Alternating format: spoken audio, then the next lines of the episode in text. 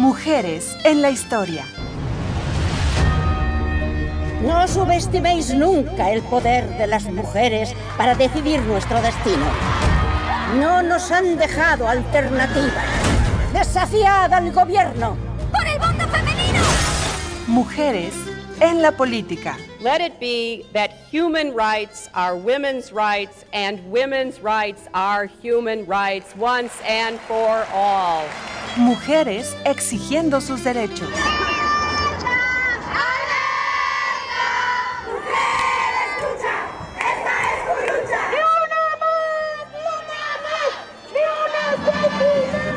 Mujeres en todos los ámbitos. Hipatia de Alejandría. Fue una filósofa griega nacida en Egipto. Ella fue la primera mujer matemática de la que se tiene registro. Mujeres alzando la voz.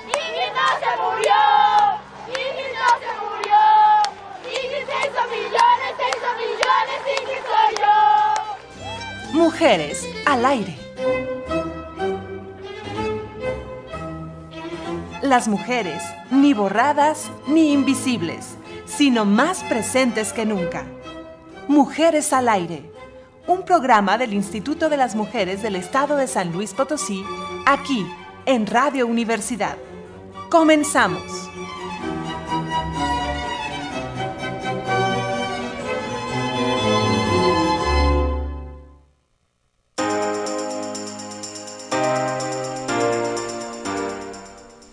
Hola, ¿qué tal? Muy, muy buenas tardes. Tengan todos ustedes muy amables por acompañarnos una vez más, hoy martes 15 de diciembre, en este programa de Mujeres al Aire, un programa que produce el Instituto de las Mujeres del Estado y que se transmite por el 88.5 de FM en San Luis Potosí y 91.9 de FM en el municipio de Matehuala.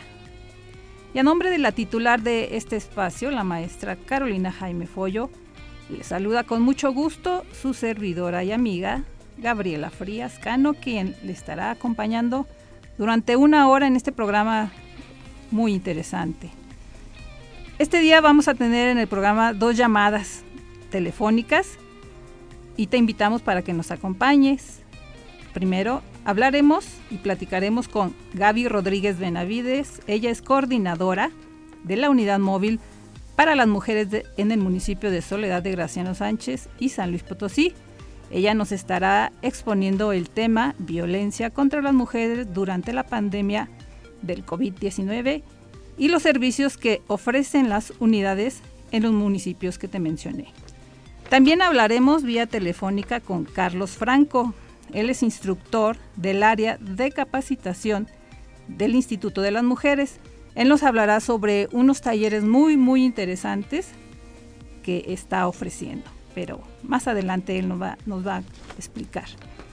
Y a continuación te voy a dar a conocer nuestras redes sociales, donde podrás tener más información de las actividades, talleres, pláticas del instituto. En Facebook vas a encontrarnos como Instituto de las Mujeres de San Luis Potosí. Twitter, arroba todo en mayúsculas, IMES ESLP. Instagram, instituto-mujeres-slp y también tenemos una página oficial donde también podrás ver todas eh, actividades, todas las eh, talleres que ofrece la dependencia es sanluislp.gov.mx guion medio IMES. O bien comunícate al teléfono 444 144 29.20, perdón, en horario de 8 a 15 horas. Y bien, va. Vamos a la frase.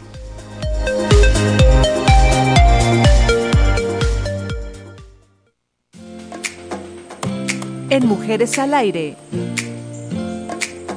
Palabra de mujer.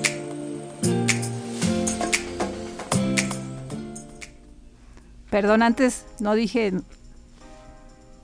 estará con nosotros acompañándonos en los controles Anabel Zavala. Gracias Anabel por tu apoyo. Y doy paso a, la palabra de mujer. Como mujeres debemos defendernos a nosotras mismas, debemos defendernos unas a otras. Debemos defender la justicia para todas. Michelle Obama, ex primera dama de Estados Unidos.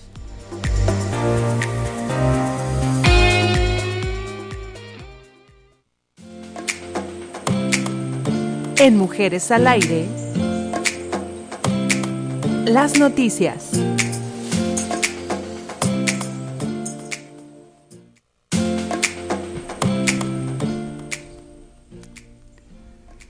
En un evento virtual a través del Facebook Live del instituto se llevó a cabo la final del certamen Cantautoras en Alerta, en el que las participantes demostraron su talento artístico y en el que resultó ganadora Nancy Summer.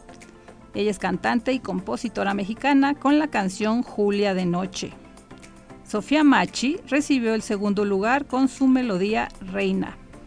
Ella es cantautora de Buenos Aires, Argentina. Eh, a mí me tocó ser mujer, mujer, perdón, fue el título de la canción que ganó el tercer lugar con el dueto femenino Las Flores, que está integrado por Irma Zamora y Andrea Herrera. Ellas son multidisciplinarias, influenciadas por distintos géneros, entre ellos el son jarocho, creadoras y compositoras de su música y letras. Las tres ganadoras recibirán mediante transferencia bancaria 10 mil pesos para Nancy Summer, primer lugar, 8 mil Sofía Machi, segundo lugar, y 5 mil pesos el dueto Las Flores.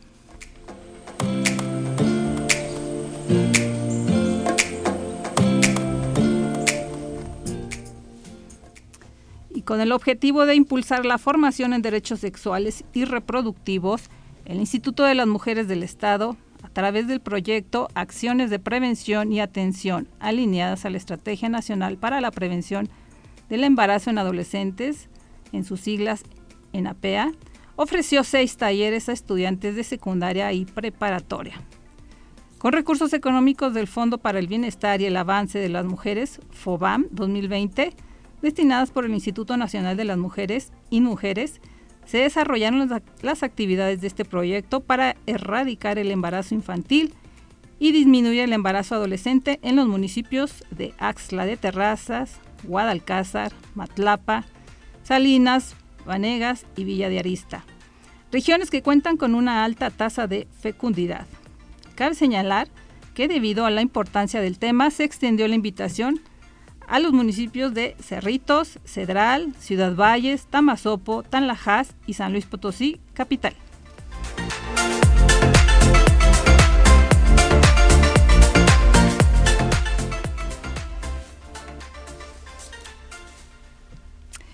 Y como ustedes sabrán, el próximo 18 de diciembre, este viernes, es el Día Internacional del Migrante. A continuación, escucharemos el testimonio de una mujer colombiana migrante.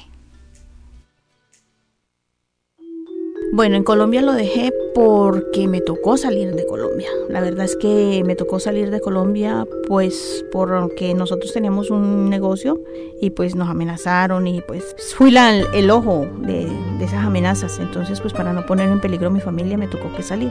Me fui para Estados Unidos y ahí viví 13 años, el cual pues nunca pude regresar a mi país ni pude traer a mi familia. Y en el tiempo que yo iba a traer a mis hijos pues una amiga trajo a su hijo por la frontera y en pleno desierto ahí en México eh, se le perdió. Entonces, pues para mí eso fue muy duro verla ella sufrir, llorar y pues yo también iba a traer a mis hijos. Yo dije, no, mejor prefiero tenerlos allá.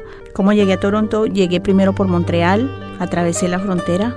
Bueno, ahí tuve unas experiencias muy fuertes, pero salí de ellas, como las que cuando me cogió la inmigración, me cogió la, la policía de Estados Unidos y pues me detuvieron por seis horas donde yo estaba al frente de la...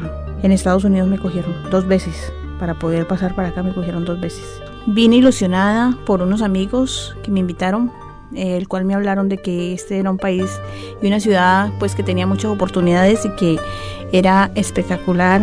La única dificultad que yo creo que hay para toda persona que llega aquí es el idioma. De resto, pues es muy fácil, poco a poco se va adaptando, poco a poco uno va abriendo brecha, eh, o sea, camino. Me gustaría lograr desempeñarme en lo que más me gusta, trabajar, por lo menos me gustaría trabajar en un hospital, en una clínica de enfermera volver, no me interesa, no, no importa, ¿cierto? Comenzar otra vez porque pues tengo que volverlo a hacer. Pues aquí me toca más fuertecito, pero de todas maneras, al menos ser auxiliar o, o por lo menos me gusta mucho la culinaria también, hacer un curso de culinaria bien profundo, llegar a hacer un chet o una chet. Una de las metas que logré fue que encontré un maravilloso hombre y me pude casar otra vez. Soy feliz y la otra, pues como te digo, es ponerme a estudiar para lograrlo el propósito que yo quiero obreros y campesinos, amas de casa, enfermeras, maestras, carpinteros, secretarias, albañiles, costureras,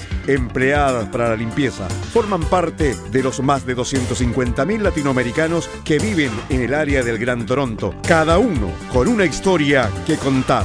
18 de diciembre, Día Internacional del Migrante, una producción de Radio Voces Latinas desde Toronto, Canadá. Mujeres al Aire, la entrevista.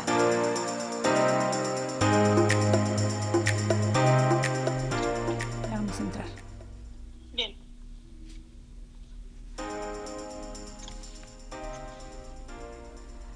Y bien, tenemos ya en la línea telefónica a nuestra compañera del Instituto de las Mujeres, Mujeres, perdón, ella es la licenciada Gabriela Rodríguez Benavides, coordinadora de la Unidad Móvil para las Mujeres del municipio de Soledad de Graciano Sánchez y San Luis Potosí.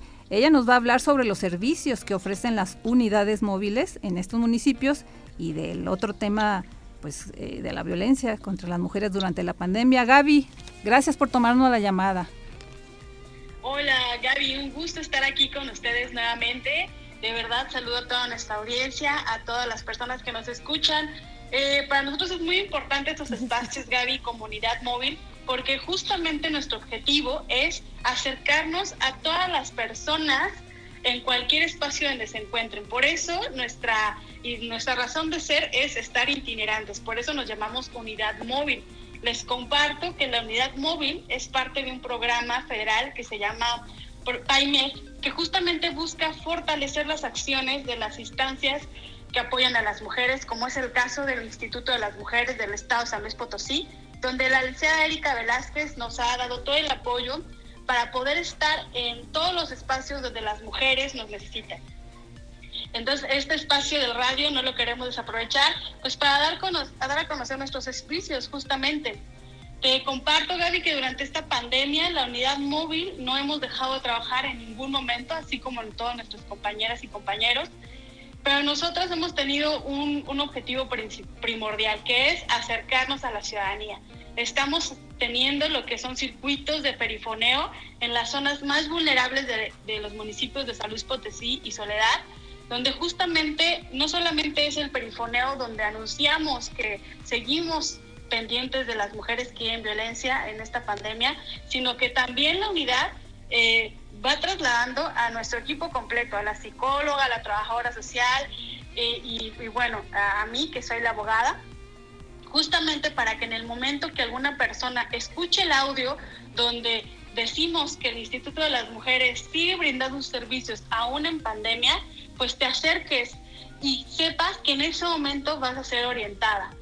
Y no solamente las mujeres, muchas veces nos ha pasado que se acercan los primos, los hermanos, incluso los vecinos y nos dicen, oigan, qué bueno que están por acá, por estas zonas donde no nos podemos trasladar al, módulo de atención, donde no nos podemos trasladar al Centro de Justicia para Mujeres, pero aquí lo necesitamos un montón y entonces se acercan y nos cuentan justamente pues situaciones que se dan tanto en las familias de ahí, de la colonia, como se pueden dar incluso a nivel comunidad.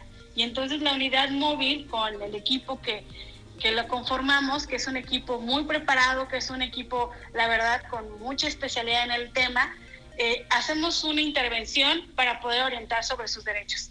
Y pues justamente eso es lo que hace la unidad móvil. La unidad móvil busca captar, buscar a las, a las mujeres que tienen violencia a través de pláticas, eh, talleres, perifoneos, cursos de esa manera nos vamos acercando para captar a esas mujeres y brindarles la orientación que necesitan en tres aspectos, en el legal, en el psicológico y en el trabajo social principalmente. Posteriormente ya se les canaliza alguna unidad especializada de atención para que puedan llevar su proceso ya completo si es que así lo desean. Entonces, les invitamos a toda nuestra audiencia a que si ustedes ven la camioneta con los logotipos de San Luis Potosí, del Instituto de las Mujeres, si escuchan el audio que va transitando por tu colonia, que justamente dice el Instituto de las Mujeres sigue abriendo sus puertas, si es violencia, acércate, no solamente es para que acudas a las oficinas, sino también para que te puedas acercar a la unidad y en ese momento recibir tu orientación de manera totalmente gratuita. Pues justamente eso es lo que hemos estado haciendo, Gaby, ¿cómo ves? Sí, eso te iba a comentar, Gaby, precisamente que es gratuito el servicio que nos comentas. Sí, sí, sí, totalmente gratuito, eh, no se cobra absolutamente nada, eh, ni cuando se te da la, la orientación, que es en la unidad, como cuando después se te canaliza, igual en los centros de atención, en los módulos que también decirlo, han estado abiertos todos estos días, todo el tiempo de pandemia, el módulo de Soledad, de San Luis Potosí, los módulos que están alrededor de todo el estado, siguen abiertos y son totalmente gratuitos. Entonces que no tengan ningún temor en acercarse, porque inclusive hay que decir también que en algunos módulos ya se están teniendo el servicio de psicología infantil, que resultó primordial, y siempre ha sido importante atender a los niños en situaciones de climas de violencia familiar, pero ahora con la pandemia, que es el tema que vamos a hablar ahorita, pues ha eh, repuntado la necesidad de tener la atención psicológica para los niños y las niñas que han estado pues mucho más tiempo en casa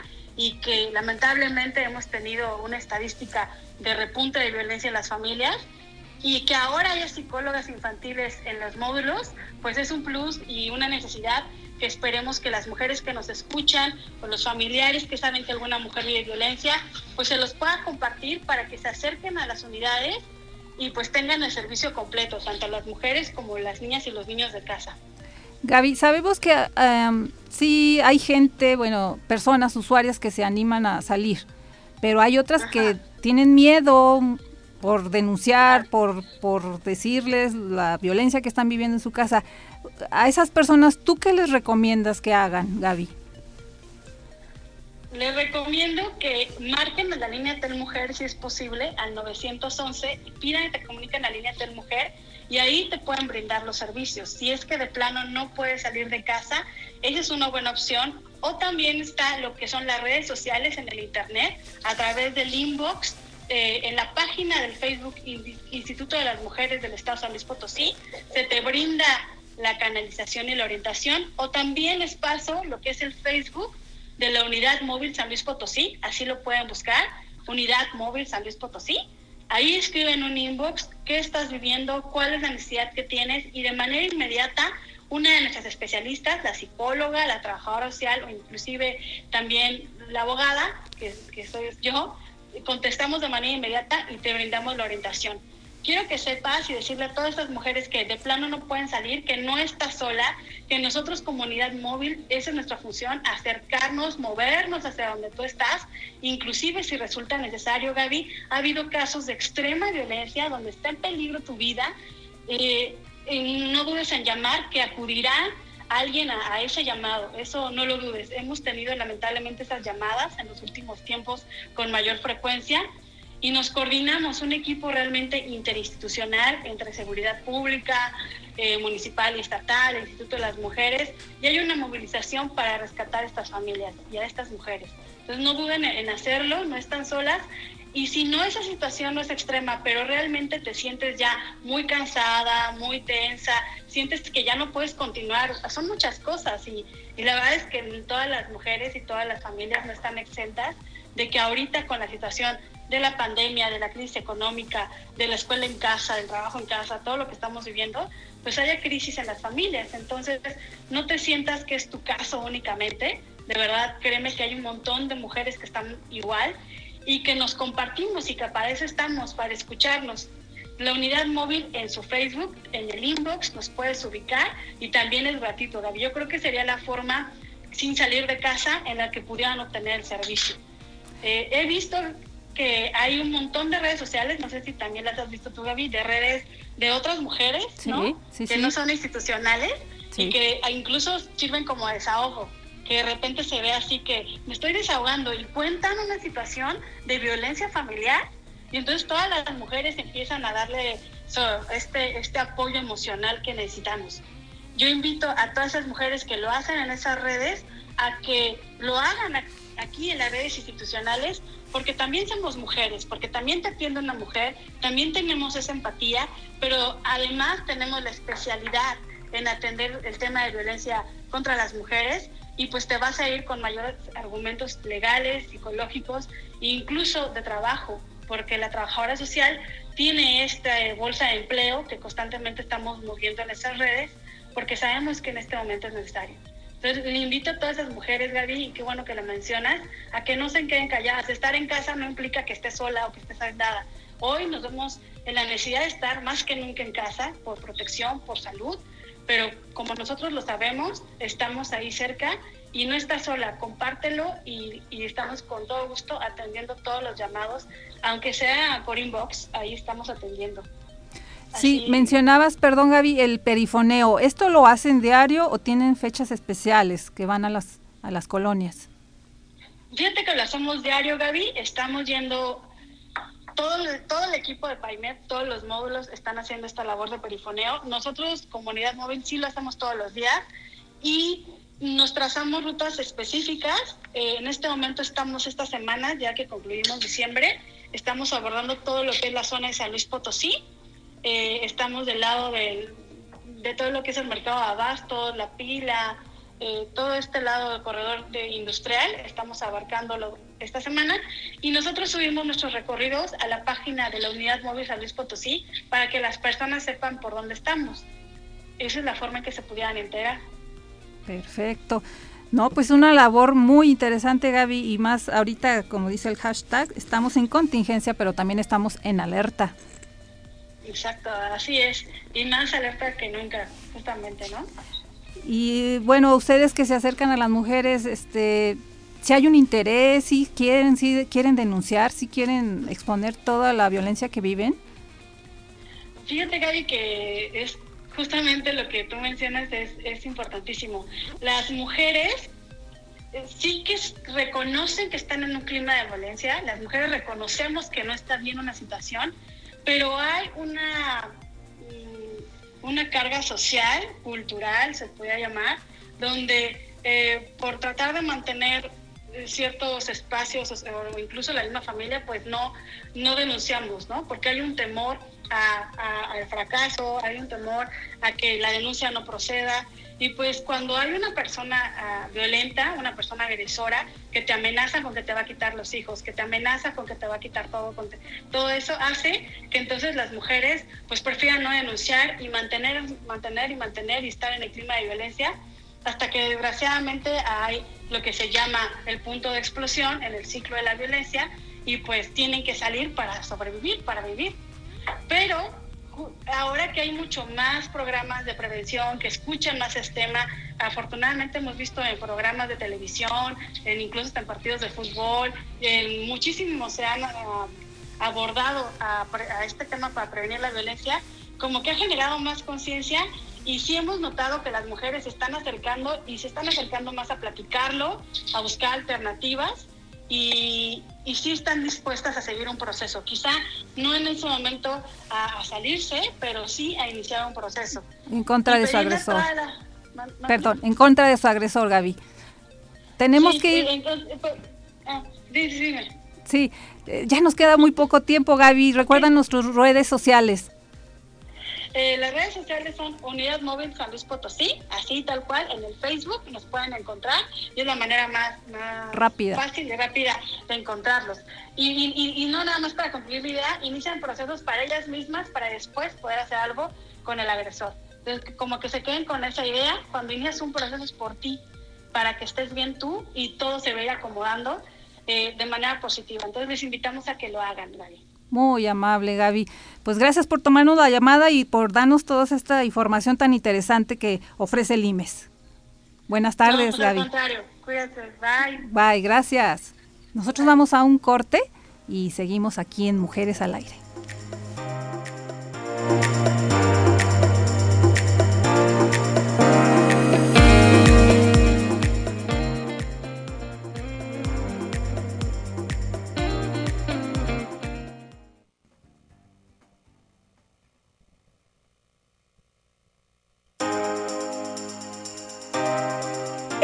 Mujeres al Aire, la entrevista.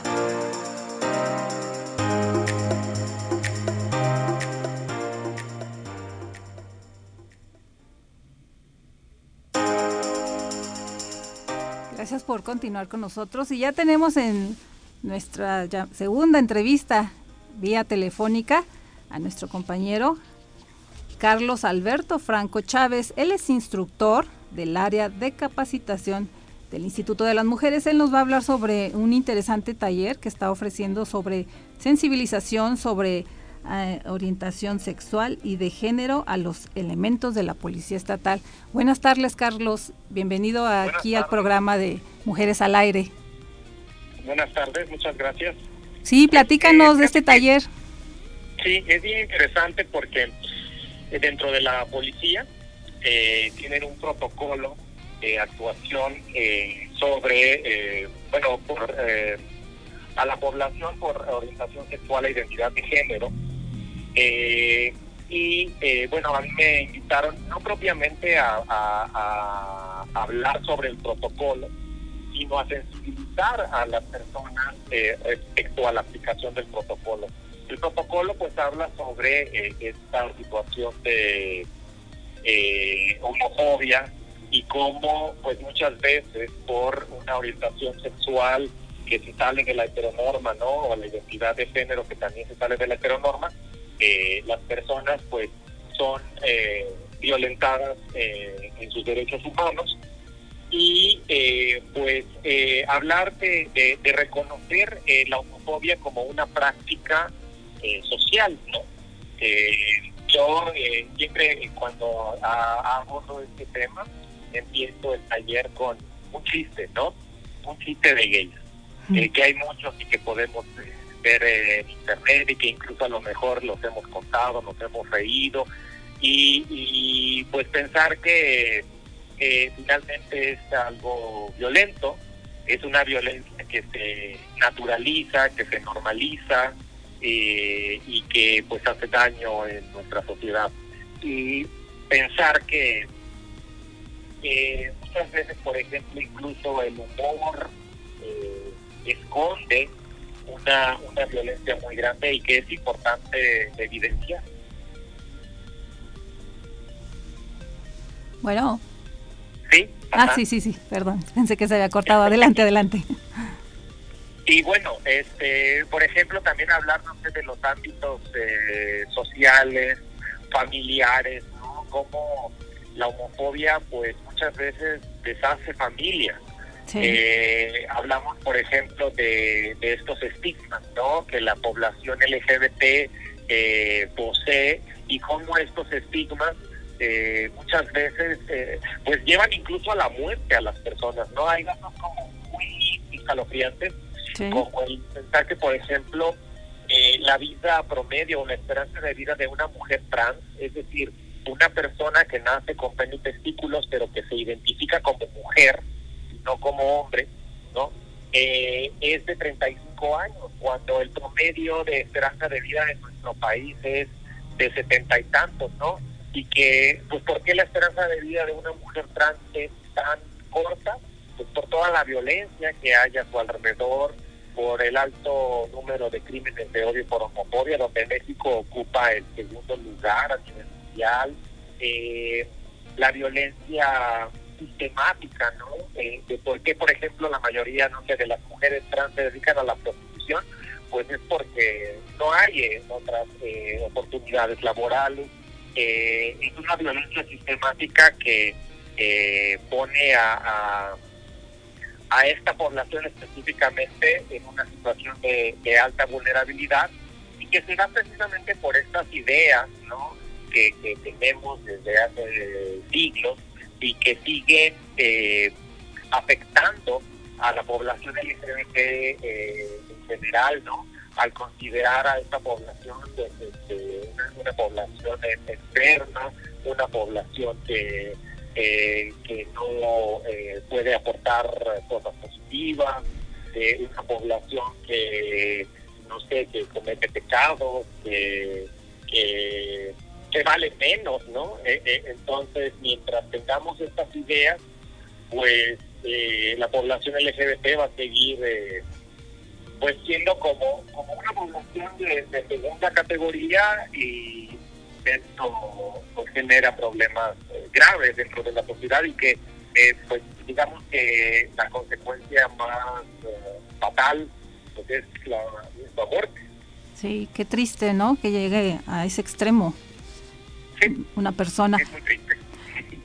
Ah, Y lo que les decía era que, bueno, pues que, eh, por ejemplo, en México hay muchas eh, leyes eh, en favor de la población LGBT, no en contra de la discriminación, pero que debe haber, pues, eh, eh, eh, una ejecución igualmente eh, buena respecto a las leyes, ¿no? Porque si, si quienes aplican esas leyes no, no piensan de acuerdo a, a esas leyes, pues la aplicación no va a ser tan, tan buena como, como la ley. entonces no se aplican adecuadamente y correctamente esas leyes. Por eso todos estos hechos. Pues eh, precisamente, eh, supongo que todos estos intentos ¿no? del protocolo tiene que ver precisamente con, con una aplicación eh, eh, exacta, ¿no? A como vienen las leyes, pero eso tiene que ver con las ideas y con eh, personales, ¿no? Y por eso, pues eso es como más difícil a cambiar, ¿no? Sí. Entonces, precisamente para, ah, por ejemplo, aplicar un protocolo, pues tienen que también eh, cambiar sus ideas respecto a, no sé, a la homosexualidad, a la transexualidad, porque si son ideas prejuiciosas, pues eso se va a notar en la aplicación de un protocolo. Sí.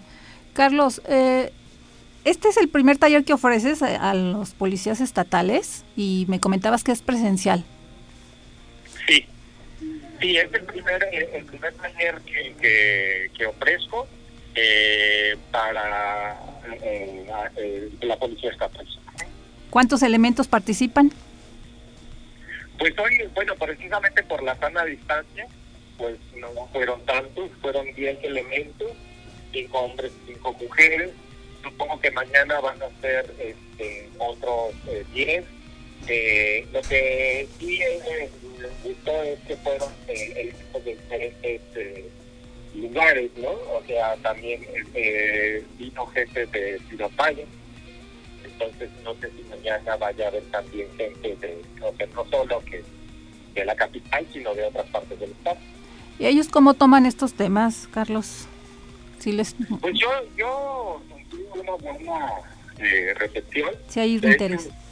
El vínculo, pues me dijo que han, eh, han estado ya trabajando eh, durante un buen tiempo respecto a esto y que lo que sí nota es pues que las unidades que no han recibido como estas capacitaciones, pues sí hay, hay diferencias, ¿no? Por eso, pues la importancia de la capacitación y de la sensibilización eh, constante, ¿no?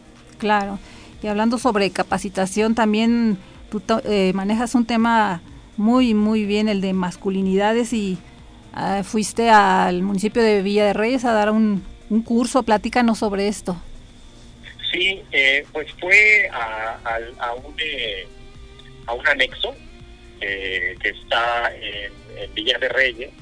Eh, muy interesante porque es eh, un lugar que tiene, bueno, un centro de, de rehabilitación Ajá. que tiene eh, actualmente 85 internos, Sí. todos hombres. Nos dijeron que anteriormente había hombres y mujeres, pero que era pues, que no era favorable porque eh, están ahí para eh, rehabilitarse, ¿no? Eh, para recuperarse de su adicción y que pues eh, la convivencia no sé, entre hombres y mujeres pues favorece las relaciones de pareja, no los enamoramientos, y que eso distrae mucho a, La a- rehabilitación. a las personas del proceso. Ajá. Entonces que por eso decidieron apartar y, y las mujeres están en un edificio aparte y, y son muchas menos, ¿no? Y, y creo que, bueno, a mí me interesa, por ejemplo, también que sean conscientes de que el hecho de ser hombres, pues también ah, hace que seamos más proclives al consumo de, de drogas porque eh, pues por estas eh, mandatos de la masculinidad, ¿no? Donde eh, les preguntaba por qué, por qué hay más hombres que mujeres rehabilitándose, por qué hay más hombres que mujeres consumiendo drogas, pues tiene que ver también con estos mandatos de la masculinidad donde gran parte de la socialización que se da entre hombres pues implica el consumo de sustancias, ¿no? Eh, puede ser el alcohol o pueden ser drogas más fuertes. Y como muchas veces, eh, por ejemplo, el, dejar de consumirlas o el no consumirlas en un grupo de amigos, pues eh, genera rechazo, ¿no? Y como muchas veces se, vieron obligados a lo mejor al principio del consumo a hacerlo pues para sentirse integrados dentro de un grupo y que pues luego eso, ese consumo aumentó, se diversificó y pues empezó a generarle problemas. ¿Y de qué edades hablamos? De las pláticas que pues, tomaron? Había gente de, de, muchas edades, o sea, había gente incluso de cuarenta y tantos años, pero la, la mayoría eran personas jóvenes. Yo creo que el grueso de las personas que están ahí internadas, este, pues va desde, eh, no sé, los 18, 19 años a, a los 26, 27. Sí. Muy interesante. ¿Me comentabas que saliste también a la Huasteca o no?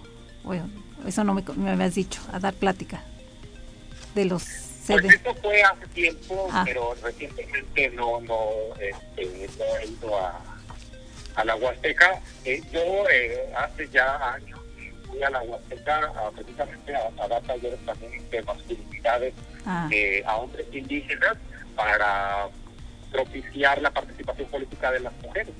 Este es un proyecto en el que participé hace tiempo y que también fue muy interesante porque pues cómo se propiciaba la participación de las mujeres, pues eh, reflexionando en, los mismos hombres sobre, sobre las propias masculinidades. El tema de las masculinidades pues es muy amplio porque nos, eh, eh, nos, eh, nos dice, como que nos da muchas respuestas sobre sobre las situaciones sociales, ¿no? Por ejemplo, algo que, que también eh, se vio en, este, en, esta plática de masculinidades que, que fui a dar a Villa de Reyes, pues es la homofobia. ¿Por qué? Porque yo les decía, bueno, es que si un hombre, digamos, eh, no sé, no consume eh, drogas dentro de un grupo de amigos donde los demás se consumen, entonces, ¿qué le van a decir, hijo? Y le, le, le, le no sé, le cantan un tiro, ¿no? Le, le, le, proponen pelearse a golpes y, él se niega, ¿qué le van a decir? Entonces, cualquier, eh, digamos, eh, cualquier acto que, que, niegue esta masculinidad hegemónica y tradicional, pues se va a ver como que un hombre deja de ser hombre y entonces se vuelve mujer, se vuelve joto, eh, se vuelve algo inferior y por eso también es como muy difícil desarraigar la homofobia, porque digamos que es un elemento constituyente de la masculinidad, ¿no? O sea, un hombre siempre tiene que demostrar que es hombre y eh, vivir constantemente demostrándolo y cómo lo demuestra alejándose del femenino. Y entonces eh, la homofobia pues se vuelve como un, un, este, un elemento constitutivo de la masculinidad que pues afecta precisamente a, a la población LGBT. Así es. ¿Cuántos jóvenes tomaron este taller, Carlos? Fueron 25. Ajá. Eh, no pudieron ser todos los internos. Eh, pues también por este por estas razones de la sana distancia. Sí, claro. Eh, y pues de todos modos el salón en el que se dio el taller no, no hubiera alcanzado para, para más personas, pero fueron 25 quienes tomaron ese taller. Las mujeres no, me comentabas que son están separadas. Ellas no tomaron Ajá, sí, están en otro en otro edificio. De hecho, incluso están lejos del otro edificio de o sea, el de hombres de, de mujeres eh, están están separados y no están tan cerca uno del otro. Mm, muy interesante. ¿Y ese taller fueron varios días o solo fuiste una sola ocasión? Fue una sola sesión, fue una sesión eh, larga este, y es, difícil, ¿no? Porque, por ejemplo, pues estos hombres internos, pues algunos también ya han estado en la cárcel, ¿no? Pertenecen a pandillas, algunos decían, este, pues no, yo estoy aquí a la puerta porque mi familia me trajo, pero yo estoy saliendo de aquí, voy a, a regresar a lo mismo. Eh, y bueno, pues también se trata de ser honestos, ya sencillo, que con una plática no va, no va a cambiar tu vida, ni va a cambiar tu realidad, pero pues ojalá puedan reflexionar un poco sobre la construcción eh, de ser hombre y cómo hay, cómo hay masculinidades tóxicas, ¿no? Como el seguir muchas veces estos um, mandatos de la masculinidad, pues nos, hacen daño. Entonces, pues reflexionemos que, podemos ser hombres de diferentes maneras y sobre todo pues de formas más genuinas y más convenientes para nosotros mismos. Muy interesante. El taller sobre de los policías me decías que van a ser dos días, por lo mismo de la sana ah, distancia. va a ser otra población. Ah, o sea, mañana van a, van a ser policías fuego. Eh, y, el, el, el, taller es más largo porque van a recibir eh, esta, ¿cómo decir? Esta capacitación sobre el protocolo de actuación. Solo que a mí me, me pidieron que ayudara a la sensibilización, por lo que te decía, porque el protocolo lo pueden conocer al derecho y al revés, claro. ¿no? Este, pero eh, no es suficiente. Es decir, eh, en México pues, hay muchas leyes, ¿no? De hecho, por ejemplo, incluso en materia de género, en, materia de muchas cosas, creo que eh, de leyes, por leyes no paramos y hay muchas leyes muy bien hechas que este, pues sirven para eh, defender, proteger, garantizar y respetar los derechos humanos. Pero eh, no es suficiente eh, la ley, no es suficiente el protocolo y quienes lo aplican no, no digamos que están en consonancia con esa ley o con ese protocolo. Por eso es muy importante sensibilizar eh, al personal para que realmente el protocolo se lleve pues como está escrito, ¿no? Porque muchas veces si las personas tienen prejuicios o tienen ideas eh, contrarias a lo que se, se, menciona en un protocolo o en una ley, pues es lo que te decía eh, al principio, eh, la aplicación pues no va a ser tan eficaz.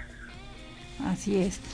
Comentábamos que tú eres este instructor del área de capacitación del IMES. Platícanos eh, esta área esencialmente qué hace.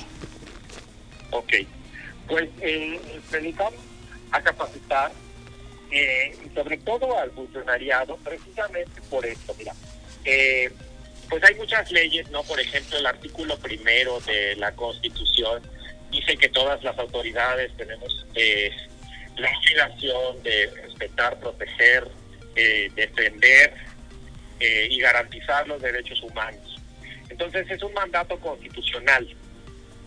Eh, tenemos que hablar de pues, las razones por las cuales una persona puede ser discriminada. En mayor medida, pues es el género, ¿no? Eh, eh, y bueno, por eso nos creamos como Instituto de las Mujeres. Y que, bueno, también tiene que ver, por ejemplo, otras cuestiones como la, las preferencias sexuales, la pertenencia a un pueblo indígena, etcétera, ¿no? Entonces, volvemos a lo mismo. Eh, si la ley dice que todas las autoridades y por autoridades, pues eh, constitucionalmente se refiere a todos los empleados ¿no? del gobierno, eh, tenemos que eh, respetar, garantizar y guardar, proteger los derechos humanos, pues precisamente tenemos esa obligación de saber qué son los derechos humanos y de sensibilizar a la población eh, y de, sensibilizarla y eh, capacitarla respecto a esas cuestiones de derechos humanos, sobre todo en materia de género, ¿no? Porque, bueno, formamos parte de, la eh, el Instituto de las Mujeres.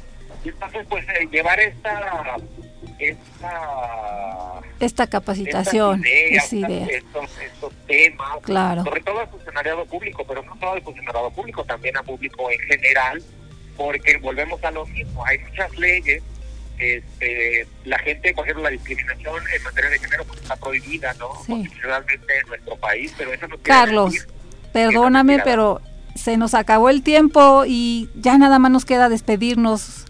Muchas gracias por este tomarnos la llamada y qué amable por todas tus, tus este, aportaciones a este programa. Gracias. Gracias, buenas tardes. Hasta luego. Hasta luego. Gracias por acompañarnos en un programa más de Mujeres al Aire. Soy Gabriela Frías, eh, su amiga y servidora. Nos vemos en otra ocasión. Nos escuchamos.